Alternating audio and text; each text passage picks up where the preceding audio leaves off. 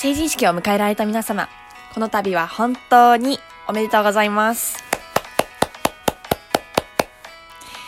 結構感慨深い一日になったんじゃないでしょうか。地元で集まったりとか、あとは小学校、中学校、高校の同級生であったり、先生に会った人ももしかしたらいるんじゃないですかね。成人式はそういった友達に会える日でもあるし、恩師にも会える日でもありますし、あとは親にもね、感謝する日なのかなと思っております。それでですね、成人式なんですけど、こちらの始まりは1946年11月12日、現在の埼玉県の蕨市、青年祭がルーツだと言われております。こちらが戦後でね、やっぱ希望も何もかも見えなかった時に、次の世代を担う青年たちに希望であったり未来を見出してほしいってことで始まったのが最初と言われている日でございますね。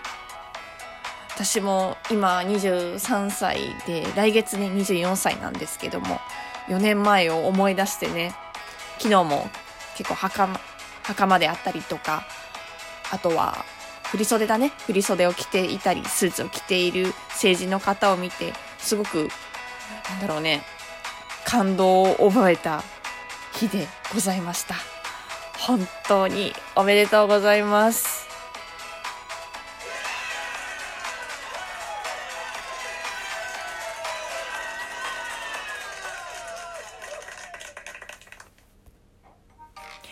はい。ということで始まりました。ゆりかの気ままにラジオのゆりかでございます。本当に成人式お疲れ様でございました。私も先ほども申しましたが、今から4年前ですね、成人式を迎えましたね。それでね、私もこの一日は一生忘れられない日となりました。多分ね、今年成人式を迎えられた方であったりとか、あとは今までね、大人の階段を登った方ももしかしたら経験してない出来事を2つほど経験したのかなと思っております。それでですね、私は女、女、女だから女ですので、あれです、振袖をね、着たんですよ。で、その振袖っていうのもね、レンタルじゃなくて、わざわざ親がね、大金はたいて買ってくれたやつですよ。大金って言っても、そこまでま100万、200万とかではないんですが、私の家は代々、代々、教育貧乏でございまして、母もね、一人で私たち、私たち双子なんですけども、育て上げてくれましてね。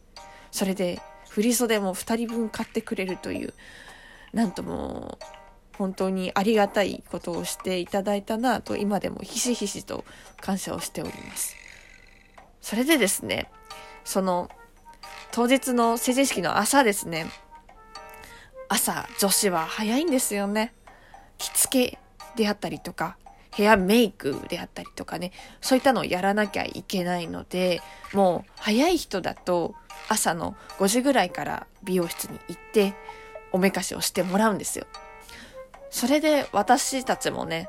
朝5時に集合して、そこで着付けをしてもらうという、そういったものになっておりまして、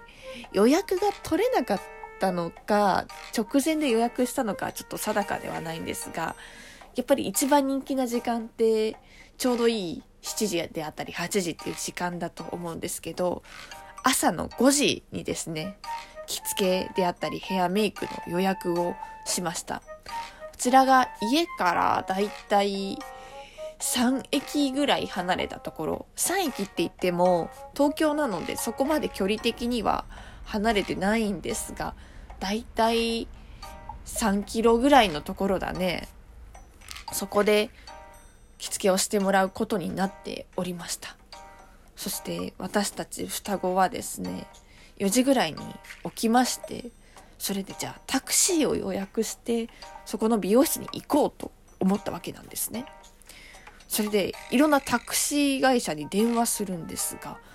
どこも満車でございますと。もう出払っておりますってことで、めちゃくちゃ混んでたんですよ。混んでてどこのタクシー会社も繋がらない。おそらくそういう着付けをしてもらう振袖を着て着てもらう？着て着る予定の方々でやっぱ朝早いからタクシーを予約してね行くっていうそういったのだったんですけど私たち私の母はですねタクシーの予約をしてなくて当日そうなることは知らなくてどこも取れないっていう状況になってしまったんですよ。でどうしようかとどんどん朝5時は近づいている。しょうがない母の自転車が1台だけあったのでじゃあ走るかっていうことになりまして母の自転車1台とあと1人は走って3キロ走りましたよ。病院まで。夜道をさ朝真っ暗よ。1月の初旬のさ朝ですよ。もう景色真っ暗で人通りもなくてさそんな中新成人がよ2人で歩いてる走ってるんですよ。自転車で。でお互い疲れたらじゃあ次私自転車こぐからあんた走ってきてみたいな感じで何回も交互しながらお互い協力してなんとか汗まみれで朝5時過ぎぐらいに到着というそういった経験をしました。めっちゃ疲れたのよ朝のその時点でね。でなんとか着いてそれでヘアメイク着付けをしてもらいまして素敵な私たちが完成しましたと。素晴らしい。なんとか間に合いました。めっちゃ疲れたよもう忘れないわあの思い出はなんで私成人式の日に朝4時から走んなきゃいけないねって思いましたもんまあまあまあそんな感じで一段落しましてねそれで街行く人に素敵ですねとかおめでとうございますって言われてね、ウキウキしながら私たちは帰っていったわけですよ。それで朝7時に家に着きました。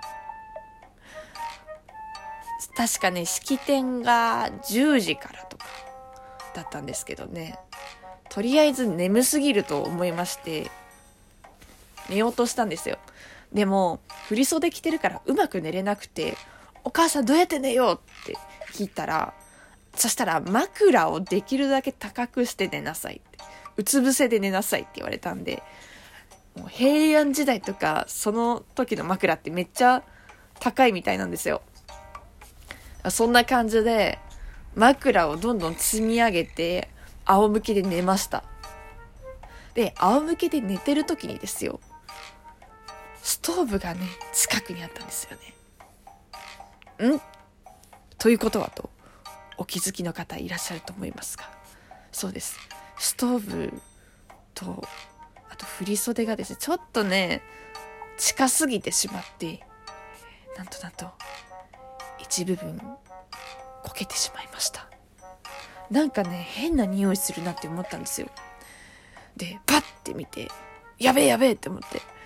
ちょっと焦げてるやんってなってそしてお母さんにこっぴどく叱られるという経験をいたしました。でも結局ねカモフラージュはできてそこまで目立たなかったのでよかったですけどね不幸中の幸いってやつですけど。振袖を焦がしてしまったという そんな思い出がございますね。なかなかこの2つの経験した方いらっしゃらないですよね。式典始まる前によこんな状態ですよ。というそうそんなことを思い出したなと思いつつもまたね改めて述べさせていただきますけども双子でね一人でここまでよ私立中学私立高校あと大学まで行かせてくれた両親親ですね。親には本当に感謝しているなと思っております。それで成人式自体は昨日の方が多かったんでしょうけども是非ともね自分がもちろんですよ。二十歳を迎えて大人になったっていうこともとてもとても素晴らしいことですけど是非是非育て上げてくれた方々にね感謝の気持ちを述べてもいいんじゃないのかなと思っております。それでですね昨日私は仕事だったんですが歩いているとねやっぱ振袖の人であったりとか、とてもキラッキラしたスーツの方とかね、いらっしゃってね、ああ、眩しいなと、とてもとても思っておりました。それでね、振り袖を着ながら缶ビールを持って歩いている女の子とかいて、ああ、なんか大人の勲章を持っているなぁと思いましたね。そんな、昨日ですね、ちょっと仕事中ではあるんですけども、振袖の方々とかを見て、撮った音声がありますので、そちらをお聞きくださいませ。はい、本日は